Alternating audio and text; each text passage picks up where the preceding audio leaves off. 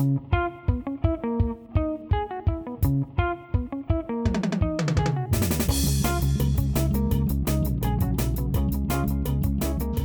a todos, bienvenidos a Bendito Fantasy, un podcast dedicado a discutir sobre Fantasy Premier League en español.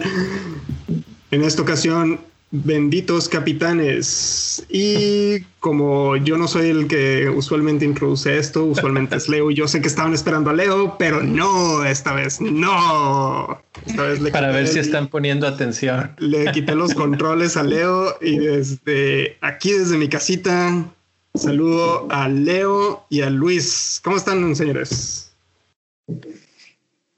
Muy bien, muy bien. Eh, listos para discutir sobre capitanes que, que ya hemos discutido un montón en estos días sobre este tema, que si vale la pena o no arriesgar. Y, y bueno, vamos a repasar un poquito cómo nos fue la semana, bueno, la semana antepasada, en la 29.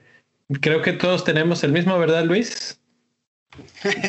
Así es, ¿no? Creo que todos nos fuimos con el temor del, soldado Kane. Un saludo a todos. Este, creo que este break nos va a ayudar mucho, mucho a planear la última parte de la temporada y creo que en Capitanes, pues si ya hablamos en la cápsula del effective ownership y un effective captain, si podríamos decir, pues de un capitán plenamente efectivo, este, creo que pues esta cápsula nos va a ayudar a cerrar bien, ¿no? Que creo que es lo más complicado de las temporadas de fantasy, ¿no? El cierre, las últimas fechas. Eh, creo que es lo más complicado y al mismo tiempo lo más divertido. Eh, muchas veces la gente se cansa y empieza a dejar de, hacer cambios pensando bien lo que quiere hacer. Y si tú te, te, pones con toda la atención, pues puedes brincar a, tus rivales. Entonces, el capitán es una de esas herramientas principales en las que podemos eh, inclinar para poder hacer estos cambios. Aunque estaba viendo eh, hace rato el programa que hicieron ya hace unos días de Black Box y sacaron un dato que se me hizo súper relevante, súper interesante, que el que va en estos momentos de número uno del mundo, solamente el veintitantos por ciento de sus puntos han venido del capitán. O sea, no ha sido mucho más de lo que otras gentes, ellos calcularon sus propios números y estaban muy cerca. Entonces no, no ha sido el capitán el que le ha dado la gran ventaja para ir en el número uno del mundo. Pero finalmente, si tienes buenos capitanes, sí puedes brincar a tus rivales en la mini liga. Y en este caso, en nuestra mini liga interna de Bendito Fantasy, no hubo nadie que brincara a nadie porque todos somos Kane. lo que pasa es que esta temporada ha sido muy rara, güey, por todo esto lo del COVID, no hay gente en los estadios, este, la selección del capitán ha sido súper complicada en este, en este año por lo mismo. Sí, sí, hasta cierto punto eh, hay un montón de información que, que extraer en ese aspecto. Una de ellas es que Bruno ha sido el, el más confiable el que más veces ha retornado dobles dígitos.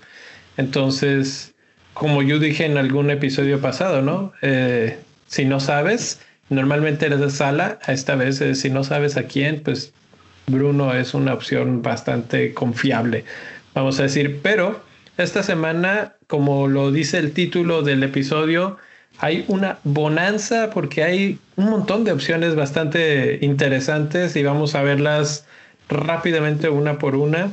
Vamos a platicar sobre Harry Kane, que es nuestro primer capitán. Y sí, ya sé que, es la opción aburrida y es la opción que va a tener un efectivo ownership muy alto. Pero pues eh, Harry Kane finalmente tiene los méritos, ¿no? Eh, pero... antes de eso, eh, permítanme invitarlos a que nos apoyen o a que vayan a patreon.com diagonal bendito fantasy. Eh, ahí pueden entrar y ver los diferentes niveles de, apoyo, de, ayuda que pueden hacer y obviamente las cosas que nosotros pues les damos de regreso, eh, empezando por el Discord que siempre platicamos de él, eh, es la, el nivel más bajo, pero también el que te da casi casi que lo más divertido, ¿no? Y ya de ahí para el Real pues este, muchas cosas como la mini liga, como algunas cosas como el póster especial de los de los mejores goles del mes, o en este caso el gol de Agüero que ya está próximo a salir. Entonces, bueno, los invitamos y muchas gracias a los que están ahí. Patreon.com diagonal bendito fantasy. Y ahora sí, con eso vamos a platicar sobre Harry Kane, que es el capitán más lógico, más fácil, más aburrido de esta semana. Eh, antes de dar números, Luis, ¿cómo ves tú Kane?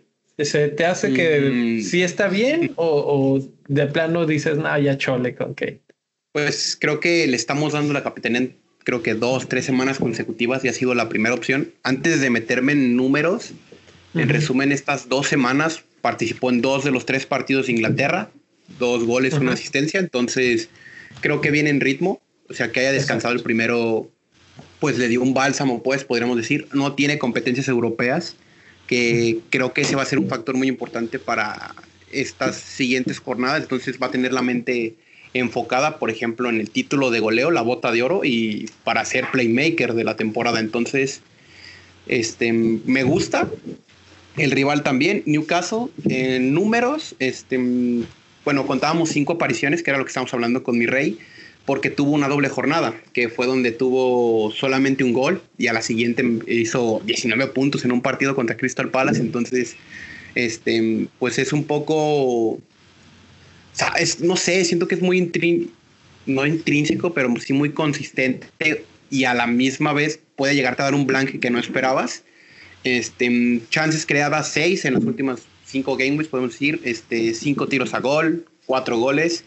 Creo que el ownership creo que espanta más de a uno con 45.7. Em, ocho tiros a puerta, un expected goals de 3.58 y un expected assist de 1.24 me hacen pensar que ha estado retornando muy bien a pesar de las lesiones de Huming Song, por ejemplo. Entonces creo que ya da a entender de que no solamente depende de Son para hacerse presente en el apartado de asistencias, porque ha encontrado a Bale, a Lucas, a la Mela, entonces este tipo de jugadores. Y al final creo que el, el playmaking que está demostrando esta temporada se refleja en números y, creo que le da para ser la primera opción de capitán. Por lo menos para mí, por el rival, el rival lo puede llegar a ser, pero me espanta que otros, no sé, otros 100 mil, 200 mil capitanes, pues lo hagan. O sea, otros managers de fantasy. Eso es lo que da miedo, güey, de Kane. Eso, el que acabas de decir, esa es la clave, güey, de lo que da miedo de Kane. Que mucha gente lo tiene y si tú no lo capitaneas y le va bien, ahí es donde ya te quedaste atrás en el ranking. Sí, sí, sí, sí. lo había pues dicho una vez en una cápsula de aquí, o sea, de que si no tienes a Kane y hace un doble dígito y no lo tienes de capitán, te mata la temporada. Y creo que todos estamos con ese miedo latente. Creo que por eso cuatro o cinco episodios ha sido la primera opción de capitán aquí, porque entre más se acerca este final de temporada, sabes que si no tienes a Kane y todavía si no lo capitaneas con fixtures tan fácil como este, te puedes quedar en el camino, que es lo que, lo que todos tememos, ¿no? Al parecer. Sí. el argumento, el argumento contrario es el que siempre da As, ahí mismo en el black box, que dice, bueno, pero si te vas con Kane y todo el mundo se va con Kane, no vas a subir. Y es lo que nos pasó la semana pasada con todo el mundo fuimos con Kane en nuestro burbuja de Bendito Fantasy y entre nosotros nunca hubo nadie que se sacara ventaja. Si alguno de nosotros hubiéramos ido con cualquiera, Lingard o Trossard o lo que sea, hubiéramos podido brincar, ¿no? Eh, eso pues es la, la otra cara de la moneda. Que, ¿Por qué estás peleando? ¿Por no caerte en los rankings? ¿Es nada más puro juego defensivo o quieres subir y brincar al, al rival? Y entonces ahí pues Kane ya no hace tanta lógica. Eh, jugar con ese miedo es pues también no, no tan bueno, digamos. Pero por otro lado, eh, no es solamente el miedo, yo no lo pondría nada más por el punto de vista del miedo. En cuanto a los números, Kane, ya lo mencionaste ahorita, Luis, que metió goles y asistencias con Inglaterra. Con, Spurs tiene en los últimos cuatro jornadas, vamos a decirlo, por no partidos, 20 tiros y 8 de esos 20 son a puerta y después de eso tiene cuatro goles y dos asistencias. O sea, el tipo no solamente es bueno y es popular, está regresando lo que se espera de él. Tal vez podrías esperar un poco más de repente, pero creo que efectivamente es un, es un big hitter y por algo tiene el, el, nivel, el nivel de aprobación que tiene, ¿no? La, la gente lo está pues poniendo como su mejor opción por esto. No, no creo que sea tanto por el miedo a que, vaya a pasar si no lo tengo, sino porque pues finalmente tiene muy buenos números. Ahora, hablando de Newcastle, yo cuando pienso en Newcastle últimamente es, es el peor equipo, ¿no? Pero si veo las últimas cuatro jornadas, no está ni en el top 5 de peores defensas, ¿eh? Mm, en cuanto a goles concedidos, eh, hasta Manchester City está más abajo en ese, ranking que Newcastle. Y en casa suelen recibir menos goles todavía.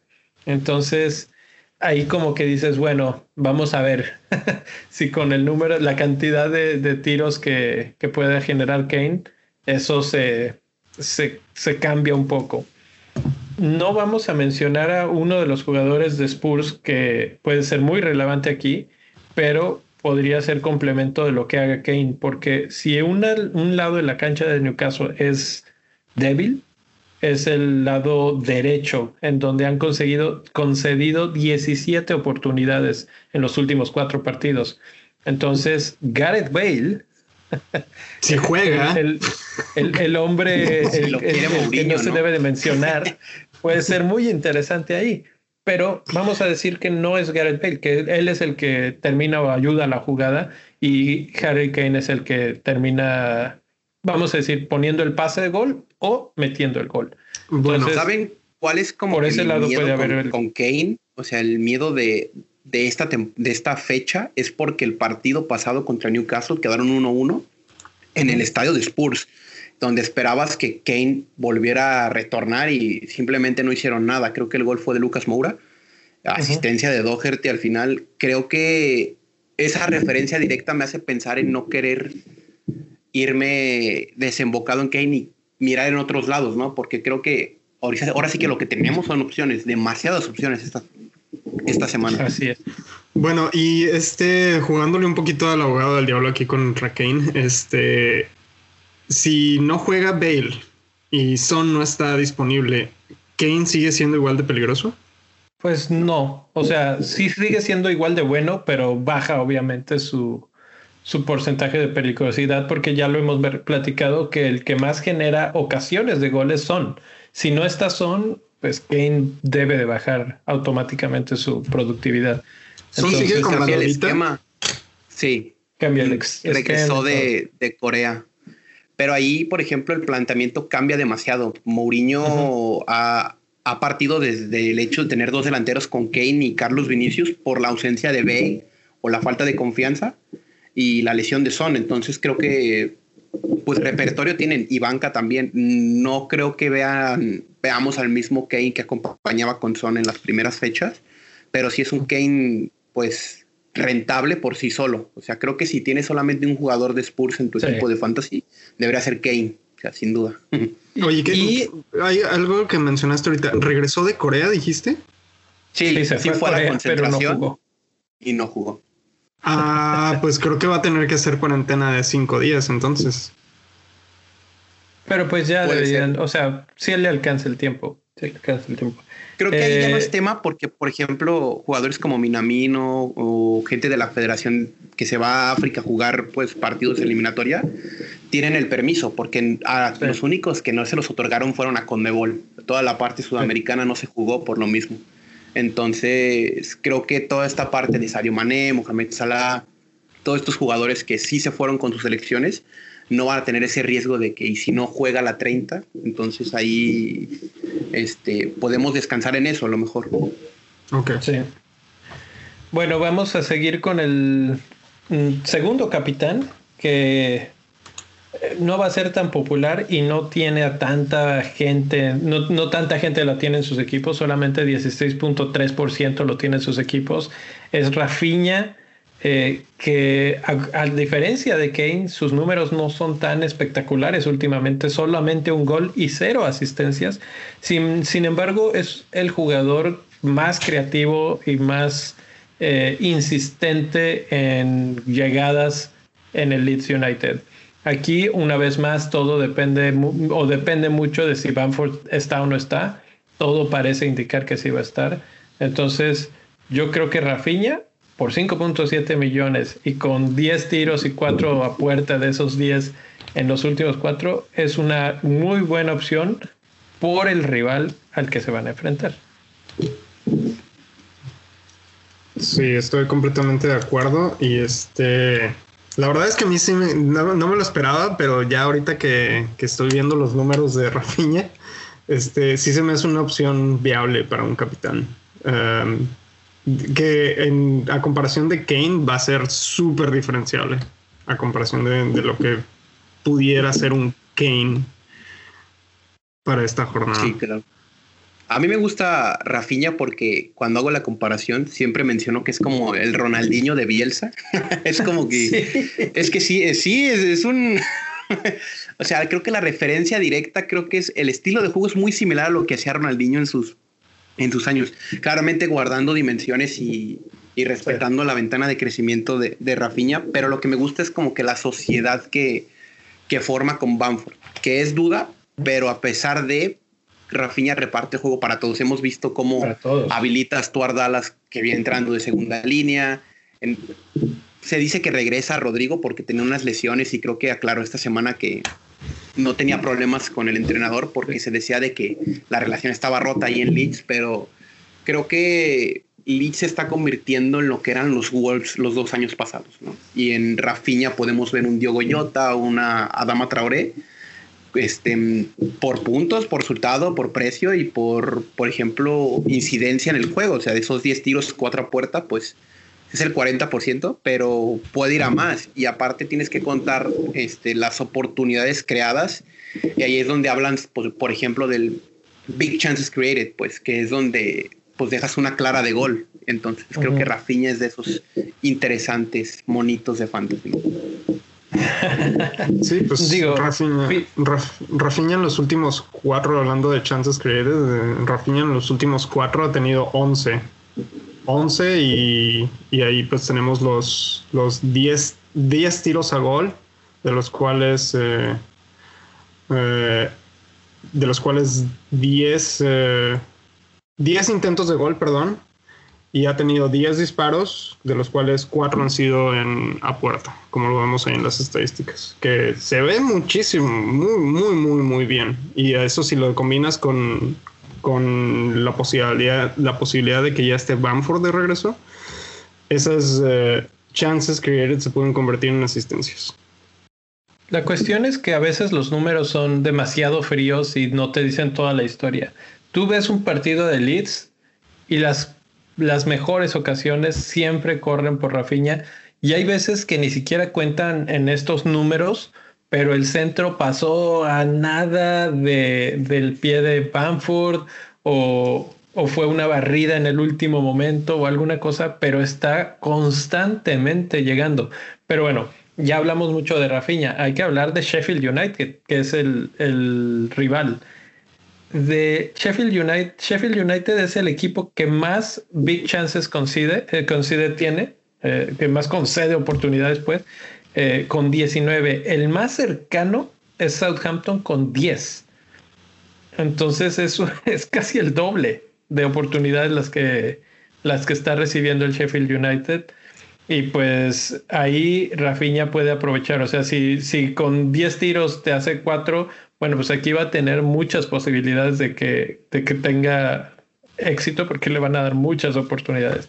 También es el equipo que más goles ha concedido y también es el equipo que más eh, oportunidades deja pasar por el centro, que es más o menos por donde, digo, Rafinha se mueve mucho en la cancha, pero centro es una de las zonas en las que le gusta moverse y es el equipo que más oportunidades deja pasar por ahí. Entonces, por donde lo quieras ver, Sheffield United es la defensa más flaquita, digamos. Ese, es, partido de goleada, Sí, puede ser. ¿Sabes qué pasa?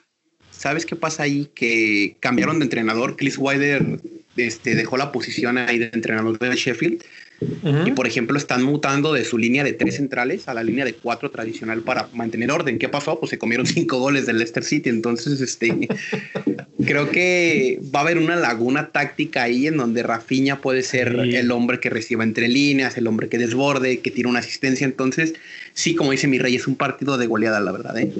Ahí, ahí Bielsa se puede comer vivo al entrenador este nuevo, que no sé ni siquiera quién es, pero justamente iba a mencionar eso. El Neil siempre tiene una frase que siempre nos dice el Neil, eh, el Sheffield United no suele llevarse goleadas. Bueno, el Sheffield United de Chris Wilder, ahorita ya es otro y cambia un poco el sistema, cambian las cosas y los números sí indican que son muy débiles y el Leeds es un equipo que no te deja respirar, pues está ataque y ataque y ataque. Entonces sí se ve bastante, bastante apetitoso como para capitanear eh, Rafiña. Bueno, y ahora, última, ya para cerrar con Rafiña. Si no está Banford, Rafiña es peligroso. Sí, porque ahí puede darle balones al, al, que sea. Ya decía Luis a Dallas, al mismo, este, ¿cómo se llama? Robertson, Roberts.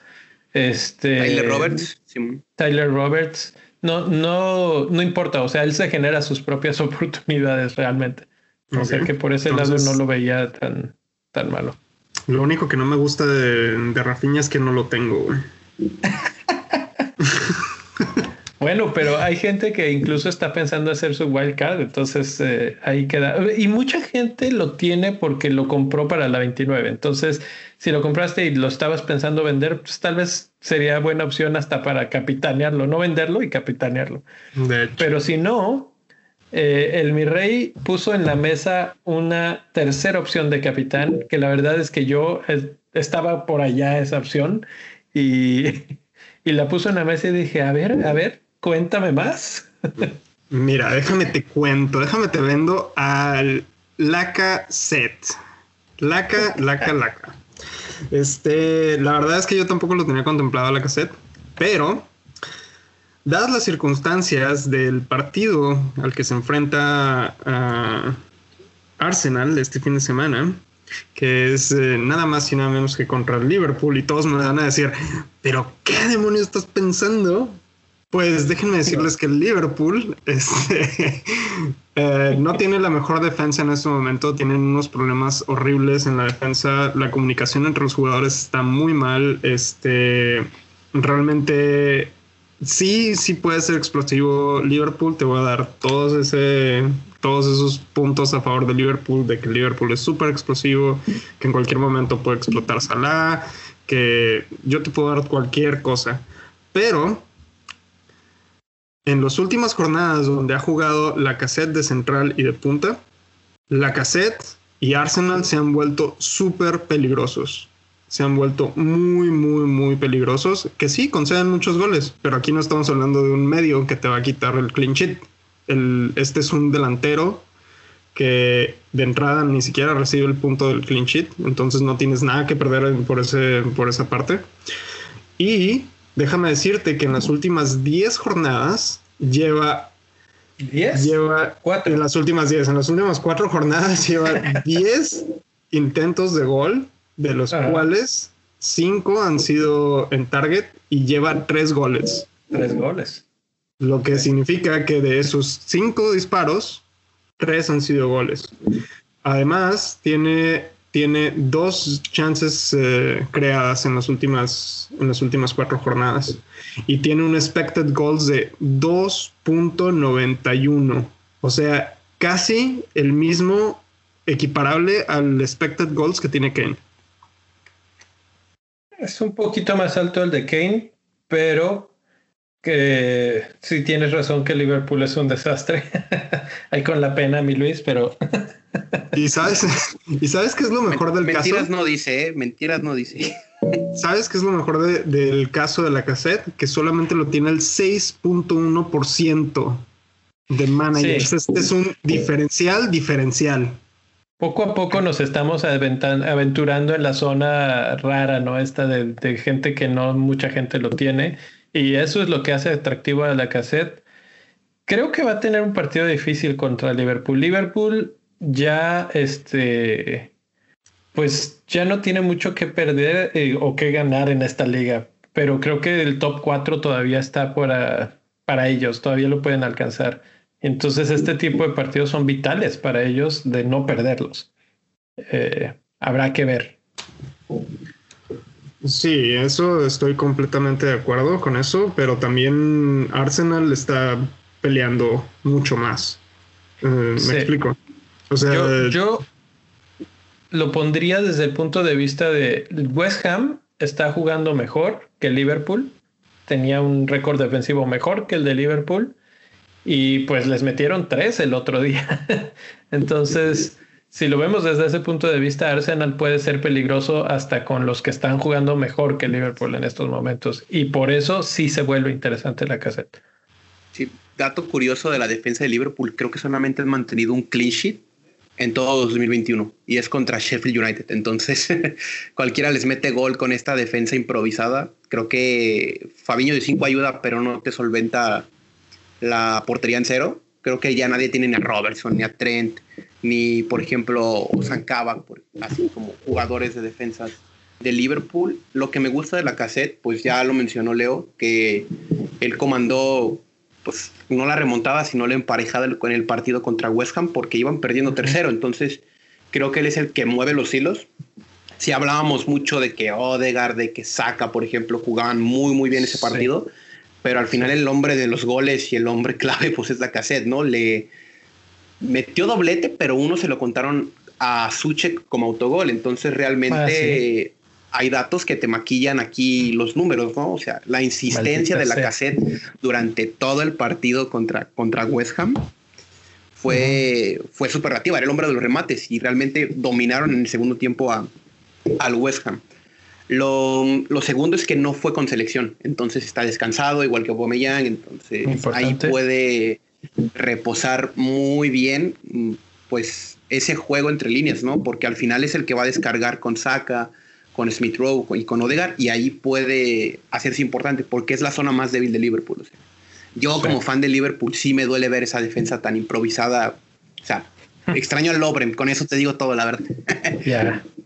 Eh, nada más para eh, puntualizar, Liverpool en los últimos cuatro tiene dos clean sheets. Eh, y también ha concedido solamente dos goles. ¿Y contra quién fueron esos dos clean sheets?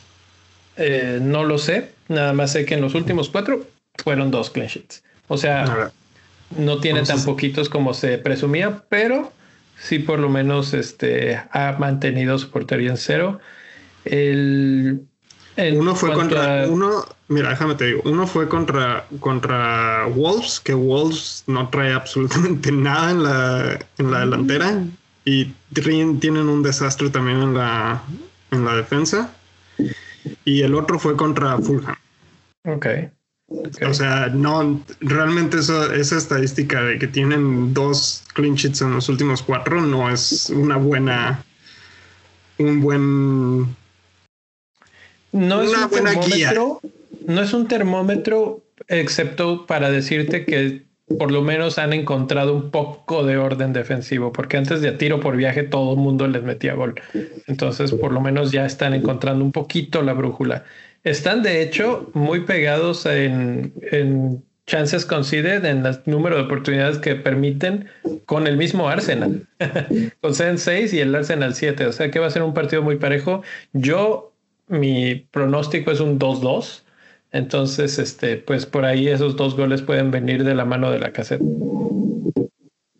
Y pues ahí está. Vamos a hablar de los capitanes hipster, porque pues esta semana ofrece muchas opciones este, de capitán y entre ellos bastantes hipsters. Uno de ellos que pues me da risa tenerlo aquí de hipster porque es un capitanazo, Kevin De Bruyne. no sé qué, qué le estamos pidiendo a la vida, la verdad. El, Manchester City anda bien, el, Kevin De Bruyne está bien y no creo que lo descansen. La verdad que es lo que nos podría preocupar por ahí. Este, ¿Ustedes cómo ven? ¿Qué, qué, opinan de Kevin? El partido no me gusta, ¿eh? es contra Leicester City. Creo que es, es un partido bravo y creo que su ownership ahorita está muy de diferencial porque muchos tenemos a Gundogan, este, a lo mejor Riyad Mahrez que está rindiendo muy bien, que mi rey lo recomendó en un artículo del Scout y acto seguido mete 20 puntos en fantasy, entonces creo que hay otras fichas además de Kevin De Bruyne. El año pasado sí era muy inamovible, ahora no sé. Se le dio bien con Bélgica, pero yo sí me reservo con él. O sea, sé el jugadorazo que es, pero quedo escéptico por el fixture, ¿no? Porque ahorita se le vienen partidos difíciles al Manchester City. Sí. Mencionaste ahorita. ¿Sabes qué es lo que, lo que yo abogaría ahí en contra de, eso del fixture? Es que al, va contra Leicester y va en van a de visita a, Leicester, pero Leicester cuando se enfrenta, o sea, Manchester City va, va a visitar a Leicester. Y cuando Leicester este, juega contra, contra equipos grandes, este, no le va bien. Contra el Big Six no le va bien. En el partido de la primera ronda fue en casa de Manchester City y Leicester le ganó 5 a 2 al Manchester City. Tres goles de Bardi. Sí, pero sabes que y hay que mencionar que Mares hizo gol y asistencia. Entonces podría ser en lugar de Kevin De Bruyne, aunque ahorita Kevin creo que ya anda en mucho mejor momento que como andaban al principio de la temporada. El City entero ya es otro, otro City. Pero ¿sabes qué es lo que me preocupa de ahí? Que el año pasado vimos cómo se nos derrumbó Leicester. y este... en, el regreso, ¿no? Del, del confinamiento, regresaron muy mal, sin forma, al igual que el Sheffield United. Y ahorita están y ahorita están exactamente en la misma posición y no, no me sorprendería que se volvieran a caer por la presión. Entonces yo abogaría que es, a pesar de que es, eh, es, un fixture difícil para Manchester City, yo creo que va a ser un buen partido para Kevin De Bruyne y para Gundogan inclusive.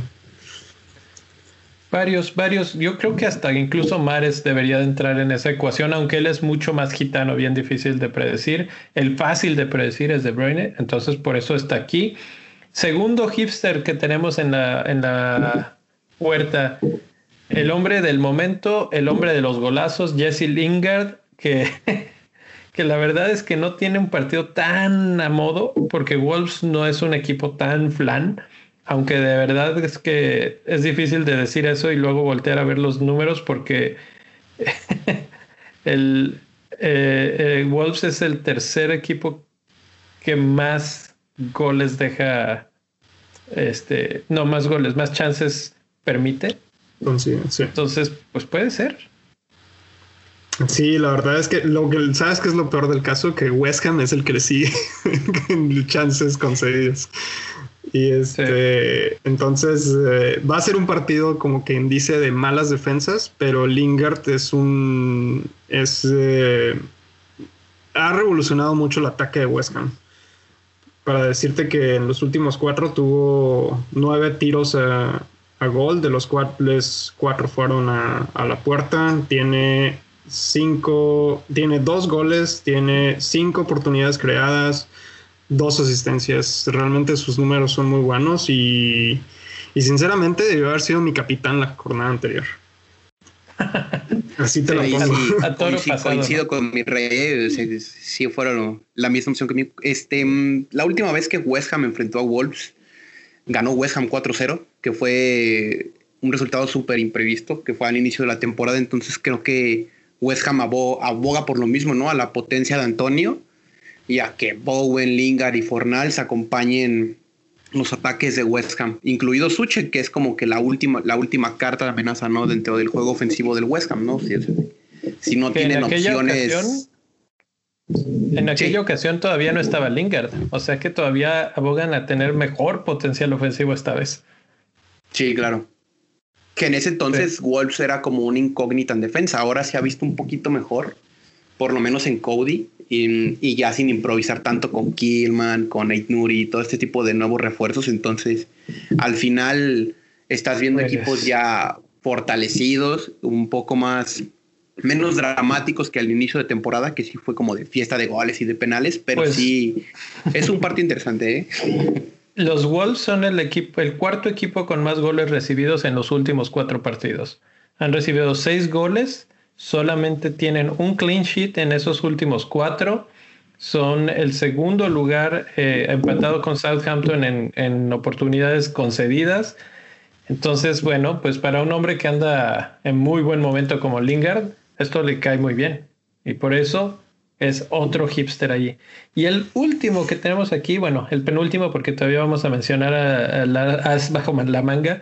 Eh, yo quiero poner en la mesa a Marcos Alonso, porque Chelsea tiene un partido que es un flan para la defensa. y, Marcos Alonso puede, puede, aunque tenemos el gran asterisco ahí de si juega, eh, beneficiarse mucho. Ahí es un clean sheet seguro y ataque. Eh, Marcos Alonso es el jugador que más ataca básicamente el Chelsea, que más genera llegadas de gol. Entonces, si eso se combina con un clean sheet, puede ser, me recuerda un poco a cuando todo el mundo andaba de que, ay, si capitó, capitaneo a Cancelo y eh, cosas así. Bueno, pues es algo muy similar en este caso.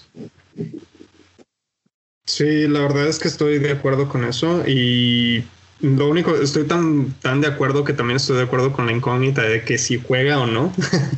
y este, lo que lo hace atractivo a Alonso es que van contra West Brom y West Brom no es bueno atacando. Eh, Chelsea se ha visto muy bien defensivamente. La mejor defensa ahorita. Cuatro clean sheets en cuatro partidos, cero goles concedidos, obviamente.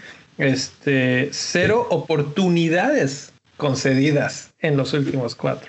El, problema de Alonso es que él no ha estado en esas clean sheets. Ese es el problema, que no ha jugado en esos partidos cuando han hecho los clean sheets.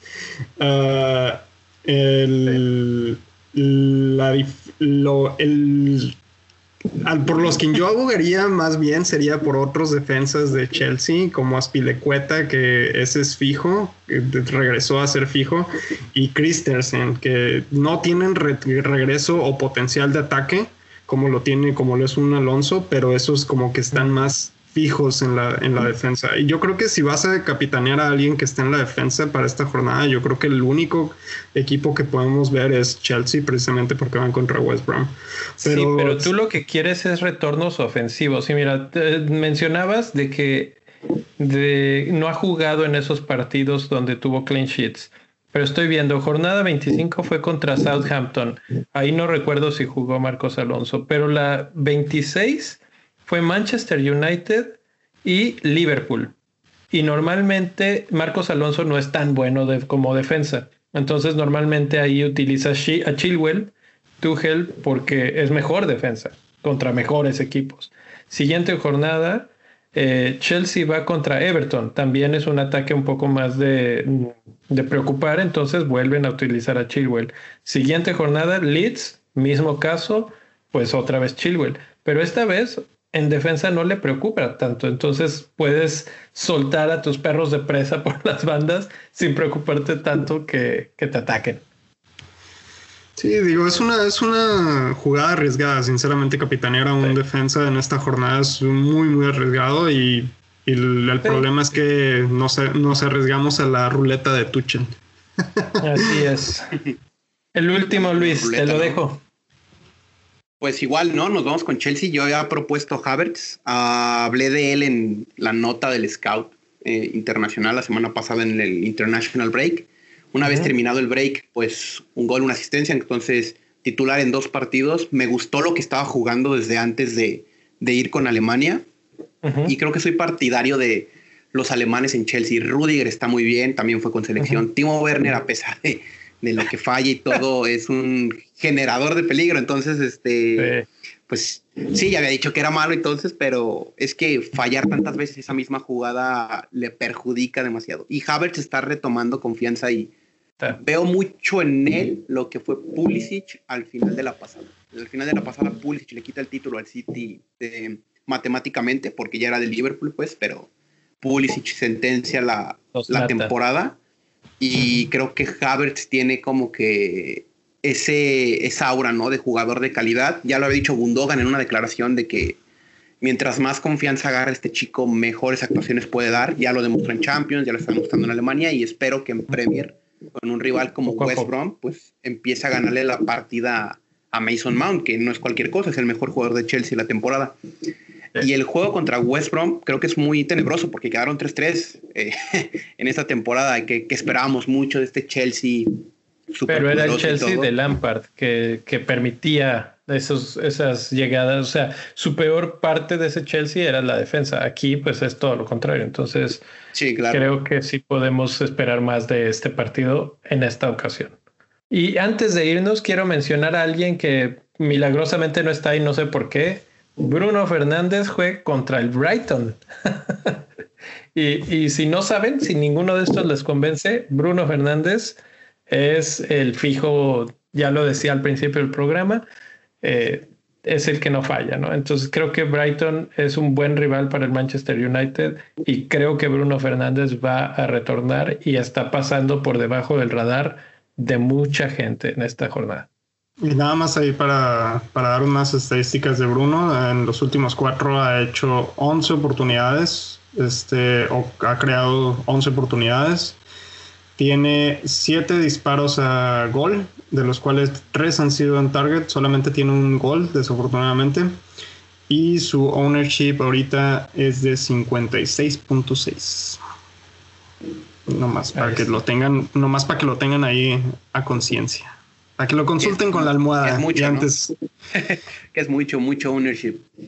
Sí, ahí es, es, mucho ownership y el problema de eso es que si te vas por vamos a decir que tú te vas por, por Fernández en lugar de irte por Kane. Este, si Kane no hace nada y le pegas a le pegas la lotería a, Bruno, que se me hace muy difícil porque Brighton ha estado jugando bien en los últimos partidos y Bruno como que está como que se está estabilizando después de su de su super hit tipo Salah. Este, eso es lo que me preocupa un poco. Mm. sinceramente. Bueno, pues ahí está, ahí están todos los capitanes. Suerte, eh, Brighton es el equipo, uno de los equipos que menos oportunidades concede de gol, ¿eh? junto con United, Manchester United y Chelsea. Entonces, por eso, por eso es hasta el último Bruno. Pero Bruno tiene penales, tiene tiros libres eh, y se inventa cosas. Entonces, nunca falta oportunidades para Bruno. nos vemos y platicamos en, en redes sociales, arroba bendito fantasy. Ahí cuéntenos quién, quién les gusta a ustedes, si, se a, ya se van a empezar a ir por los capitanes extremo, vamos a, llamarlo, que se pusieron de moda esta semana, o a la segura con Harry Kane. Por lo pronto nos despedimos. Gracias por estar por aquí. Adiós. Suerte. Bye. Bye.